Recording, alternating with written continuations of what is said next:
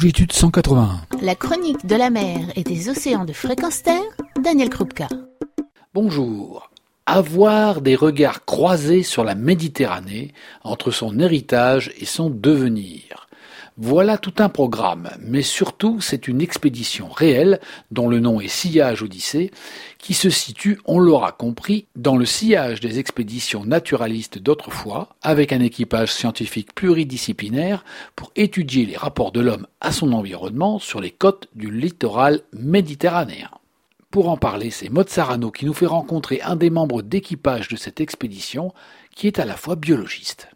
Bonjour. Bonjour. Solène Bastarboguin, je suis biologiste marin et j'ai participé à l'expédition scientifique Sillage Odyssée. Sillage Odyssée, c'est une expédition scientifique qui a pour originalité d'être une expédition transdisciplinaire, c'est-à-dire il y avait aussi bien des sciences humaines que des sciences dures de la biologie terrestre à la biologie marine. L'originalité, c'était qu'elle était uniquement composée de femmes alors, Sillage Odyssée, c'était effectivement une expédition féminine. Pour autant, de l'amont du projet jusque même à l'aval, euh, il y a effectivement toute un, un, équipe mixte qui est à la préparation et qui tourne autour du projet. C'était juste une originalité pour avoir une approche, je dirais, plus sensible peut-être des choses. Et donc, toutes les personnes embarquées étaient uniquement des femmes. L'expédition portait sur le regard croisé en fait sur le lien de l'homme à la Méditerranée entre euh, tout ce qui était fait passer, entre héritage vraiment euh, et avenir. Quels sont les usages que nous avons aujourd'hui en lien avec notre littoral? Quel regard nous portons chacun dans notre culture et chaque riverain de la Méditerranée sur le littoral et sur la mer? Comment on, a, comment on vit cette mer, comment on vit le milieu marin, comment on vit le, littoral et la bande côtière, de quoi on s'est enrichi par le passé pour la préserver ou pour vivre avec, et que peut-on faire pour l'avenir euh, en lien avec les problématiques actuelles pour pouvoir également euh, céder euh, un terrain qui soit propre à nos enfants. Quel est le premier bilan? Il va vraiment aboutir dans les semaines à venir dans le sens où il faut que toutes ces données qui sont très très riches puissent se croiser. Il y a une notion qui est importante, c'est vraiment, on a eu des, des rencontres et des, beaucoup d'enseignements qui vont être tirés probablement des rencontres faites sur les îles. On a rencontré des populations qui ont une approche et, une, un lien très très fort avec leur littoral et très particulier et je dirais même spécifique dans le mode de gestion, dans la façon de le vivre, euh, dans les espèces aussi qu'on a rencontrées puisque ces îles sont bien souvent des conservatoires de, de biodiversité mais aussi d'usage et de culture très particulières.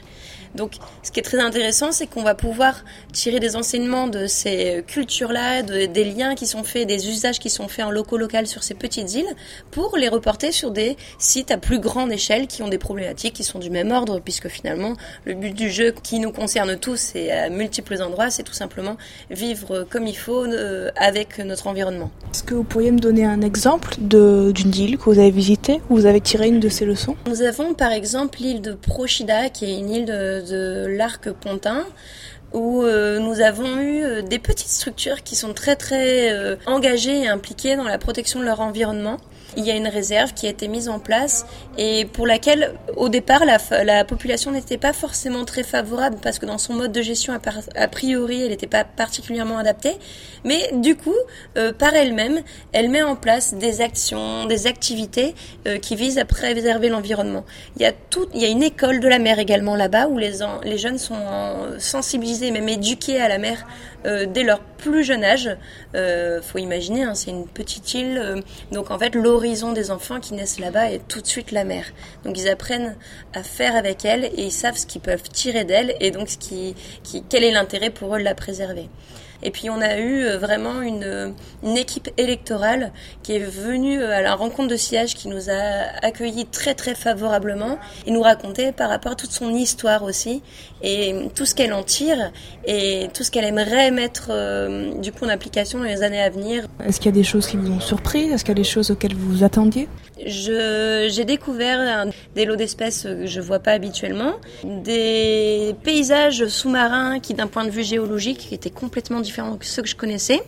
Et en croisant toutes ces données, ça va me donner vraiment des, des résultats qui sont différents de ceux que j'ai l'habitude de côtoyer également.